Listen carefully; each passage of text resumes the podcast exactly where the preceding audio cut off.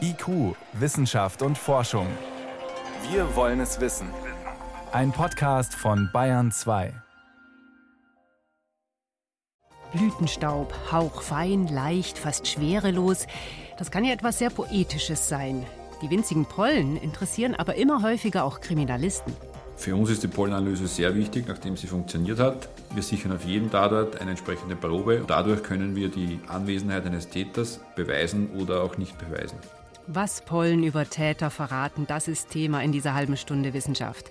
Außerdem geht es um neue Gentechnik und alte Regeln, um Schiffe ohne Kapitän und neue Ideen für die Alkoholtherapie. Wissenschaft auf Bayern 2 entdecken. Heute mit Miriam Stumpfe. 100 Flaschen Wein, rot, weiß, rosé, alle in einer Reihe. Wenn Sie sich diese Flaschenschlange vorstellen, dann bekommen Sie eine Vorstellung davon, wie viel Alkohol wir trinken. Das ist in etwa der Jahreskonsum eines Durchschnittsdeutschen. Alkohol ist Alltag und führt viele auch in die Sucht. 1,7 Millionen Menschen sind in Deutschland alkoholabhängig. Sie zu behandeln, sie dabei zu unterstützen, vom Alkohol loszukommen, ist mühsam. Es dauert und ist nicht immer erfolgreich. Eine schon länger bekannte Substanz könnte Abhilfe schaffen. In Großbritannien wurde sie nun getestet. Bayern 2 Reporterin Yvonne Meyer berichtet. Es gibt kaum eine Feier ohne Alkohol. Das gehört bei uns in Deutschland einfach dazu. Was viele aber nicht wissen, das kann der Einstieg in die Alkoholsucht sein. Und zwar nicht unbedingt, weil der Alkohol so toll ist, sondern weil er mit einer schönen Feier, einer schönen Erinnerung verknüpft ist, sagt der Suchtforscher Falk Kiefer vom Zentralinstitut für seelische Gesundheit in Mannheim. Suchtmittel führen dazu, dass Dinge, die mit ihrem Konsum zusammenhängen, ganz attraktiv werden, ganz aufgewertet werden, dass man immer mehr Lust hat zu den Dingen, die mit dem Suchtmittelkonsum einhergehen. Und das wird in der Regel über Jahre gelernt und es ist unglaublich schwierig, diese Verknüpfung von Entspannung, Vergnügen und Freundschaften wieder zu entkoppeln von dem Alkoholkonsum. Das dauert lange und muss langfristig umgelernt werden. Da könnte ein neuer Wirkstoff helfen. Ketamin heißt der. Er wird schon lange verwendet, zum Beispiel bei Vollnarkosen, aber seit neuestem auch, um Depressionen zu behandeln. Forscher aus Großbritannien haben nun eine kleine Pilotstudie gemacht, die die Wirkung von Ketamin bei Alkohol testen sollte. Die Idee, der Stoff könnte vielleicht das Suchtgedächtnis beeinflussen. Denn jedes Mal, wenn man positive Erfahrungen mit dem Rauschmittel macht, wird das Belohnungssystem im Gehirn aktiviert und die Sucht dadurch verfestigt. Suchtforscher Falk Kiefer das Gedächtnis ist nicht, wie man früher dachte, so ein Tresor, wo immer was Neues hineingelegt wird, sondern im Gedächtnis ist es so, dass die Tresortür immer aufgeht, wenn eine neue verbundene Information geliefert wird und dann gemeinsam das Neue abgespeichert wird mit dem Alten. Und das bedeutet, dass das Alte auch immer verändert wird, sobald es erinnert wird. Das positive Gefühl des Rausches auf der Feier wird also zu einer Erinnerung im Gedächtnis. Und wenn die wieder abgerufen wird, wird sie nicht nur einfach hervorgeholt, sondern auch aktiv verändert und neu abgespeichert. Hier soll nun das Ketamin aushelfen. Falk Kiefer. Wenn man nun diese Tresortür aufmacht mit einer Suchterinnerung und dann mit Ketamin verhindert, dass das gemeinsam wieder abgespeichert werden kann, dann ist auch ein Teil dieser alten Erinnerung verloren gegangen. Dabei wird ein wichtiger Rezeptor im Gehirn blockiert, so kann die Erinnerung nicht im gewohnten Maß abgespeichert werden. Ob das funktioniert, haben Forscher aus Großbritannien getestet, und zwar mit 90 Männern und Frauen, die zwar keine Alkoholiker sind, aber über die Woche verteilt relativ viel Alkohol trinken, umgerechnet mindestens siebeneinhalb Liter Bier. Für den Versuch haben sie aber keinen Alkohol getrunken, sondern es wurde getestet, ob ihr Verlangen nach Alkohol steigt, wenn sie Bilder von Bier oder anderen alkoholischen Getränken sehen. Die Testgruppe bekam dann, nachdem sie sich die Bilder angeschaut hat, den Wirkstoff Ketamin gespritzt. Das Ergebnis? Der Drang, Bier zu trinken, habe sich, zumindest nach Aussage der Teilnehmenden, stark verringert. Wichtig aber wäre, dass so ein Medikament nicht für sich allein steht, sagt der Suchtforscher. Die Studie spricht dafür, dass man Ketamin dann einsetzen kann, wenn man spezielles psychologisches Training macht. Also man sieht Alkohol und Alkoholhinweisreize. Das heißt, man macht das Gedächtnis auf dafür, was man gelernt hat und gibt danach direkt Ketamin. Und dann kann diese Assoziation von Alkoholhinweisreiz und Alkohol nicht mehr gut abgespeichert werden und damit wird das Gedächtnis beeinflusst. Und das ist die Idee, die hinter dieser Studie steckt. Also durchaus ein vielversprechender Ansatz. Als nächsten Schritt müsste man aber testen, ob so ein Ablauf auch Menschen helfen kann, die tatsächlich alkoholabhängig sind.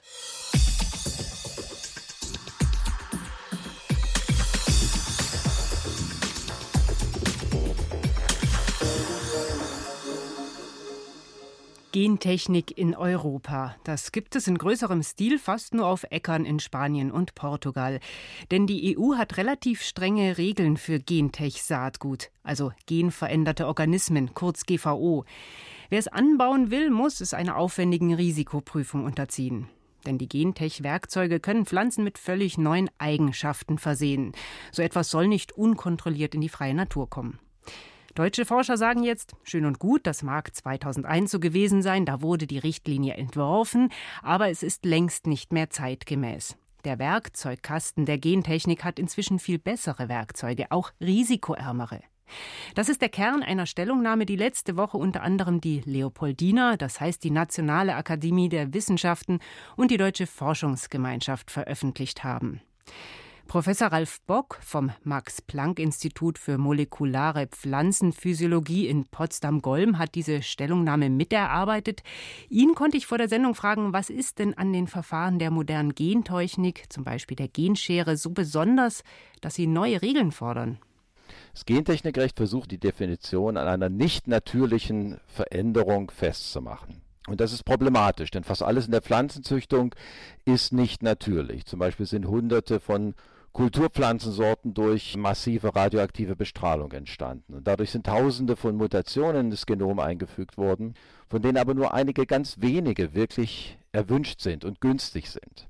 Was wir jetzt mit der Genomedierung machen können, ist, dass wir diese wenigen günstigen Mutationen ganz gezielt einfügen. Also relativ einfach, ohne radioaktive Bestrahlung, ohne Tausende an schädlichen Mutationen. Und damit hat diese Genomedierung zwei entscheidende Vorteile. Sie ist viel schneller und sie ist viel präziser. Das Endergebnis ist aber das gleiche und letzten Endes ununterscheidbar von einer herkömmlichen Züchtung. Das macht also auch keinen Sinn, diese Sorten als GVOs zu regulieren. Und das ist die Hauptkritik der Wissenschaft, die auch in dieser Stellungnahme, die Sie erwähnt haben, geäußert wird. Also das heißt, mit der modernen Gentechnik kann ich ähnliche Ergebnisse erreichen wie mit anderen Züchtungserfahren, aber es ist nicht ausschließlich so. Ich könnte auch ja zum Beispiel artfremde Gene einschleusen, oder? Genau, das ist möglich. Es ist mit den fortgeschrittenen Möglichkeiten der Genomedierung auch möglich, die herkömmliche Gentechnik genauer, präziser und akkurater zu machen. Aber in ihrer einfachsten Form ist die Genomedierung äquivalent, sprich identisch mit der herkömmlichen Züchtung, dass einfache Mutationen eingefügt werden. Und wie sähe nach Ihrem Vorschlag denn eine Eingrenzung von gentechnisch veränderten Organismen aus, die dann auch einer besonderen Risikoprüfung unterliegen? Also eine kurzfristige, schnelle und einfache Lösung wäre die Änderung der GVO-Definition im europäischen Gentechnikrecht. Genomedierung ist eine Mutagenese-Technik, wie viele herkömmliche Züchtungstechniken auch. Es macht also keinen Sinn, sie anders zu regulieren. Und damit würden genomedierte Pflanzen vom Geltungsbereich des Gentechnikgesetzes ausgenommen werden. Und das wäre wissenschaftlich vollkommen konsequent, denn diese Pflanzen enthalten keine Transgene. Und viele andere Länder haben das äh, bereits genauso entschieden. USA, Kanada, Argentinien und andere große Agrarnationen haben eben klar festgelegt, dass genomedierte Pflanzen keine GVOs sind, solange sie eben identisch sind mit natürlichen Züchtungsprodukten. Ein mögliches Risiko kann immer nur vom konkreten veränderten Merkmal ausgehen, aber nicht von der Technologie, wie das Merkmal erzeugt wurde. Es geht äh, darum, Vergleichbares auch gleich zu behandeln und gleich zu regulieren. Es gibt keine Rechtfertigung dafür, eine Mutation, die durch Genomedierung erzeugt wurde, anders zu behandeln als eine Mutation, die durch herkömmliche Züchtungsverfahren entstanden ist. Zumal eben das Endprodukt ununterscheidbar ist und hinterher sowieso keiner mehr nachweisen kann, wie die Mutation tatsächlich entstanden ist. Ist das immer so ununterscheidbar oder gibt es in dem Bereich der Genschere auch noch einen Graubereich, wo man gar nicht ganz sicher sagen kann, okay, das habe ich jetzt verändert und das nicht? Das ist das Dilemma, vor dem wir jetzt stehen. Ja, ein Gesetz macht nur dann Sinn, wenn es auch durchsetzbar ist, wenn man auch nachweisen kann, wenn einer gegen das Gesetz verstoßen hat. Und das wird aber in diesem Fall nicht möglich sein, da eben die Endprodukte vollkommen identisch und ununterscheidbar sind. Das europäische Gentechnikrecht ist überholt und blendet Möglichkeiten der modernen Wissenschaft aus, sagen deutsche Wissenschaftler in einer gemeinsamen Stellungnahme. Das war Professor Ralf Bock vom Max-Planck-Institut für molekulare Pflanzenphysiologie in Potsdam-Golm. Vielen Dank. Bitte schön, gern geschehen. IQ, Wissenschaft und Forschung gibt es auch im Internet. Als Podcast unter bayern2.de. Über 90.000 Schiffe sind auf den Weltmeeren unterwegs, transportieren Container, Menschen anderes. Und auf jedem dieser Schiffe gibt es eine Besatzung, vom Maschinisten bis zum Kapitän. Aber das soll sich irgendwann ändern. Einige Reedereien fragen sich, warum soll auf dem Meer nicht funktionieren, woran Ingenieure im Straßenverkehr schon lange tüfteln, das autonome Fahren? Die Vision, Frachtschiffe fahren ohne teure Besatzung und legen in den Häfen an, ohne dass an Bord jemand auf der Brücke stehen muss. David Globig erzählt, was davon schon Realität ist.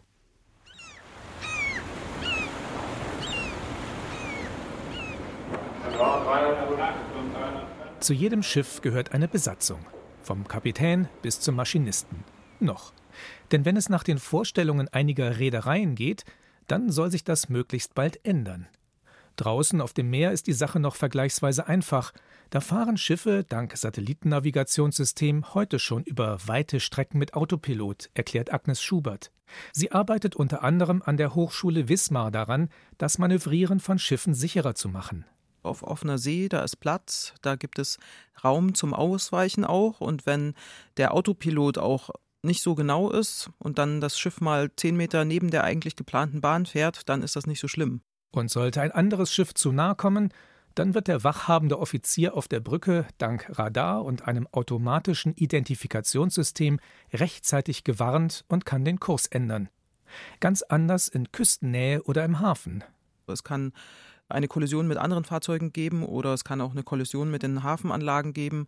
Deshalb wird dort von Hand manövriert, auf Sicht und mit viel Erfahrung. Der Mann oder die Frau am Ruder kennt das Schiff genau, weiß, wie es bei Wind und Wellen reagiert und hat gelernt, Geschwindigkeiten und Abstände exakt zu schätzen. Damit ein Computer Hafenmanöver unterstützen oder sogar komplett übernehmen kann, reichen Satellitennavigation und Radar allein nicht aus. Dafür braucht der Rechner jede Menge zusätzliche Daten. Das ist hauptsächlich im Nahfeldbereich, also dass man die Abstände zu den Hafenanlagen mit zusätzlicher Sensorik misst, die dann zum Teil landgestützt, aber zum Teil auf dem Schiff natürlich auch installiert wird und wo man dann genaue Distanzen messen kann. Darauf kommt es an. Während ein Auto nur vorwärts und rückwärts fahren und nach links und rechts abbiegen kann, hat ein Schiff viel mehr sogenannte Freiheitsgrade. Es unterliegt damit auch viel mehr Einwirkungen durch Wind, Wellen und Strömung. Es kann querfahren zur eigentlichen Bugausrichtung. Es kann sich drehen um die drei Achsen. Man nennt das Rollen, Stampfen und Gieren. Es gibt sehr viele Einflüsse auf das Schiff. Hinzu kommt dann natürlich, dass ein Schiff eine viel größere Trägheit hat als ein Auto. Alle diese Faktoren machen es relativ schwierig, ein ausreichend genaues Bewegungsmodell des Schiffes zu berechnen, das alle einwirkenden Kräfte berücksichtigt. Zumal dabei zum Beispiel auch noch eine Rolle spielt, wie stark das Schiff beladen ist und wie hoch sich etwa die Container an Bord stapeln. Agnes Schubert und ihre Kollegen entwickeln deshalb zunächst einmal Systeme, die die Crew auf der Brücke unterstützen sollen. Getestet wurde auch schon, wie sich Schiffskollisionen automatisch verhüten lassen. An weiteren Schritten auf dem Weg zur autonomen Schifffahrt arbeiten auch Forscher am Deutschen Zentrum für Luft- und Raumfahrt DLR. Sie konzentrieren sich dabei auf die Binnenschifffahrt, die ganz eigene Herausforderungen bereithält, erläutert Ralf Ziebold vom DLR-Institut für Kommunikation und Navigation. Und zwar dahingehend, dass wir uns zum Ziel gesetzt haben, dass ein Schiff automatisch in eine Schleuse einfahren kann.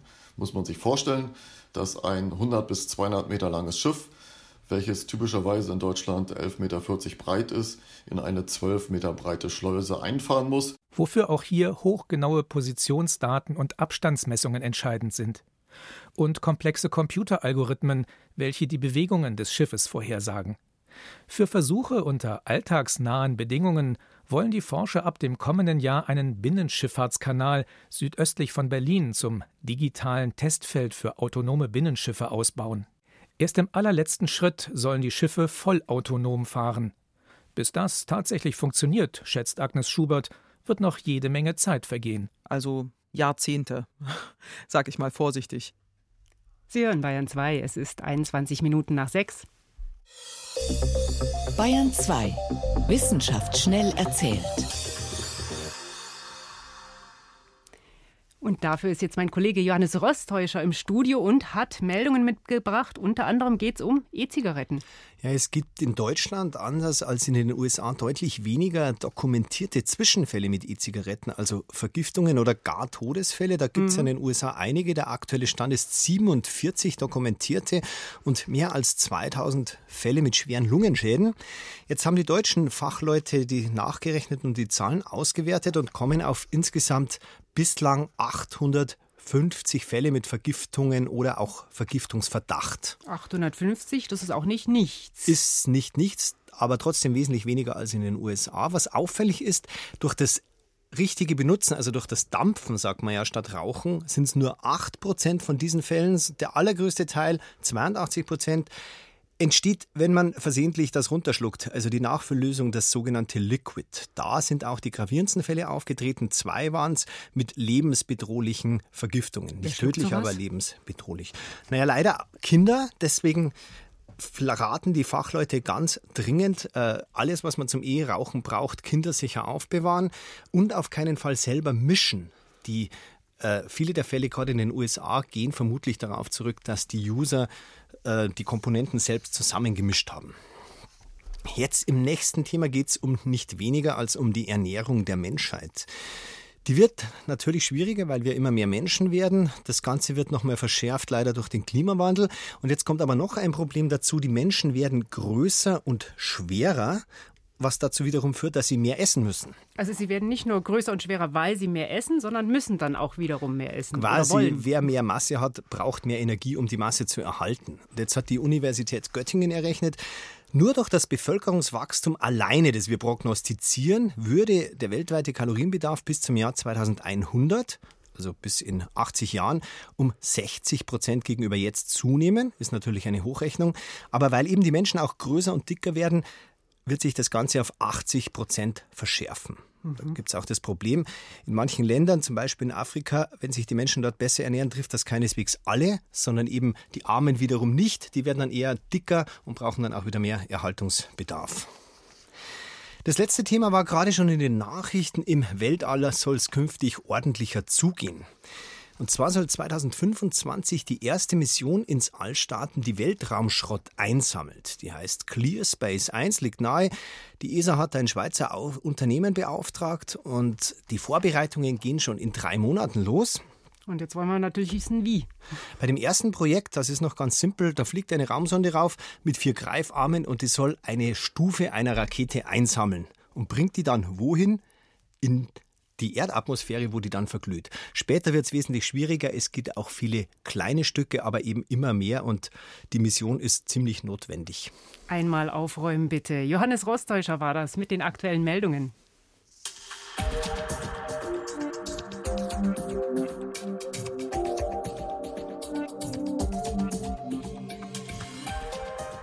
Welche Spuren untersucht eine gute Kriminalistin oder ein guter Kriminalist am Tatort? Klar, sie sucht nach Fingerabdrücken oder Fußspuren, das sind Klassiker. Und aus Hautschuppen und Blutspritzern lassen sich DNA-Spuren gewinnen, also ein genetischer Fingerabdruck. Doch manchmal reicht das nicht, um den Täter einzukreisen. In Österreich erproben Kriminalisten eine weitere Methode. Sie analysieren Blütenstaub, den sie an Tatort oder Opfern finden. Auch der kann verräterisch sein, wie ein Beispiel aus Niederösterreich zeigt. Vor einigen Jahren findet ein Jäger im Wald eine weiße Schachtel. Darin liegt, in Heu gebettet, ein getötetes Baby. Das Landeskriminalamt Niederösterreich ermittelt. Als Chefinspektor Hannes Fellner das Heu sieht, kommt ihm eine Idee. Er will die forensische Pollenanalyse testen. Also wir wollten feststellen lassen, ob man aufgrund der Pollen, die in dem Heu, das wir bei der Babyleiche gefunden haben, feststellen kann, aus welchem örtlichen Bereich das Heu herstammt.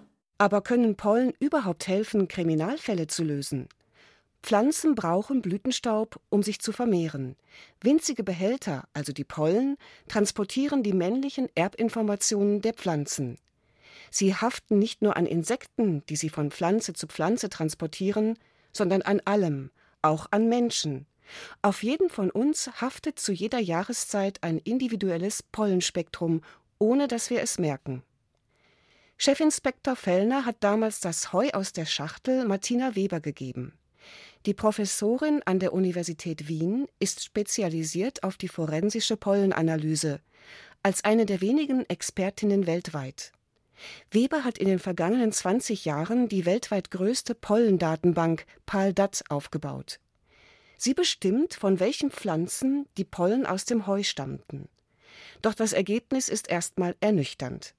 Eine Wiese mit teilweise feuchtem Untergrund. Was wir leider nicht herausgefunden haben, waren irgendwie spezifische Pflanzen, die uns auf einen ganz bestimmten Ort hinweisen. Es war eine sehr durchschnittliche Wiese, die es wahrscheinlich sehr häufig in Österreich gibt. Der Kölner Kriminalbiologe Marc Benecke schätzt die forensische Pollenanalyse trotzdem sehr.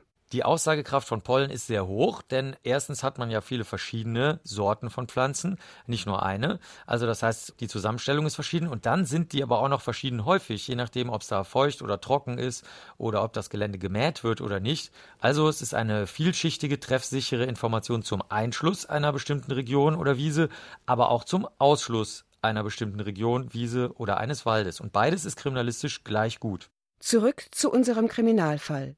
Während Martina Weber noch die Pollen auswertet, hat Hannes Fellner schon eine junge Frau gefunden, die verdächtig ist.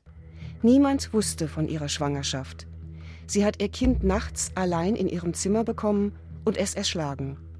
Dann hat sie Heu aus einem Katzennest genommen und es zusammen mit dem toten Baby in die Schachtel gepackt. Die hat sie im Wald abgestellt. Wir wollten natürlich überprüfen, ob das Geständnis des Mädchens den Tatsachen entspricht vor allem ob das Heu aus dem Katzennest mit dem Heu, das wir bei der Babyleiche in der Schachtel gefunden haben, übereinstimmt. Martina Weber macht sich wieder an die Arbeit. Jetzt mit dem Heu, das ihr Hannes Fellner aus dem Katzennest gibt. Das Ergebnis ist eindeutig. Das war ein ganz tolles Ergebnis, denn das Pollenspektrum aus der Schachtel und das Pollenspektrum aus diesem Katzenbett, die waren nahezu ident.